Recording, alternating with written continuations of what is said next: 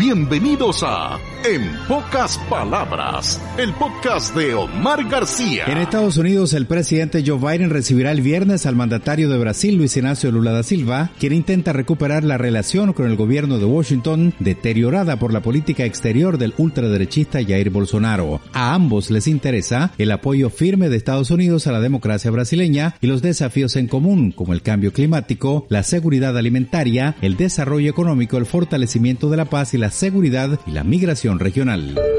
En Turquía y Siria, expertos de la ONU reiteraron que el tiempo juega en contra de los rescatistas, ya que el período para que una persona atrapada sobreviva entre los escombros es de 5 a 7 días, aunque hay algunas situaciones en las que se han salvado incluso más días. La prioridad es encontrar agua. La esperanza de vida sin agua oscila entre 3 y 7 días en el mejor de los casos.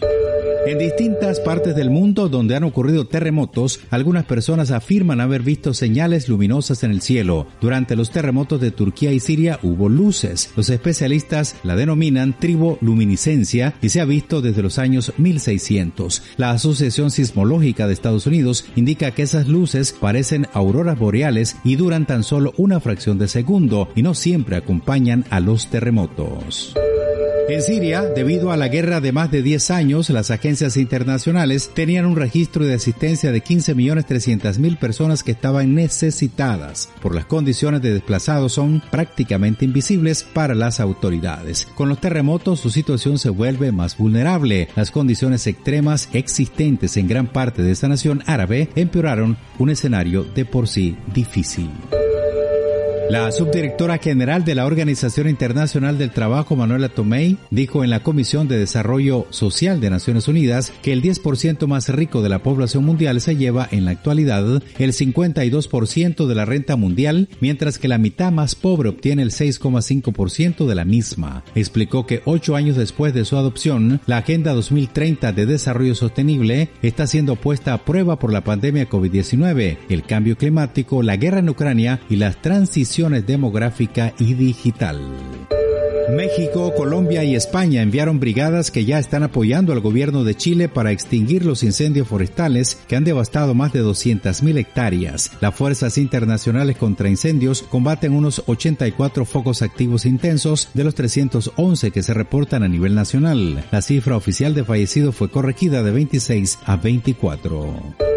En Somalia hay devastación tras cinco malas temporadas de lluvia consecutiva y la sequía más prolongada y grave de su historia reciente, que ha desplazado a más de 1.400.000 personas y causado la muerte de 3.500.000 cabezas de ganado, destruyendo los medios de subsistencia y reduciendo el acceso de los niños a la leche. Para atender a esa gente, la ONU y sus socios solicitaron a la comunidad internacional de donantes 2.600 millones de dólares. En Reino Unido, los miembros del cuerpo legislativo de la Iglesia Anglicana, el Sínodo General, se reunieron en Londres para analizar temas que los afectan, entre ellos usar el género neutro para referirse a Dios. Algunos sectores anglicanos liberales quieren que la Iglesia de Inglaterra retire las referencias a Dios como si fuera un varón. Esto supondría un cambio enorme después de milenios en los que se ha rezado a Dios calificándolo como un padre. En Francia convertirán el vino en alcohol industrial para productos farmacéuticos y cosméticos. Francia es el segundo productor mundial de vino después de Italia, pero la producción mundial de vino del 2022 será menor al promedio de los últimos 20 años. Los viticultores de la región sur-occidental de Burdeos dicen que el exceso de producción y la caída del consumo interno llenó sus bodegas y los dejó sin lugar para almacenar los frutos de su próxima cosecha.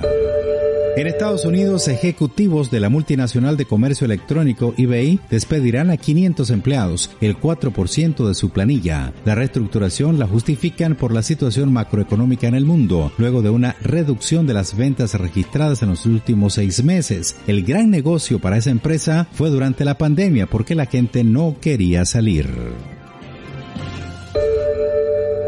Gracias por elegirnos entre el infinito mundo de las comunicaciones actuales.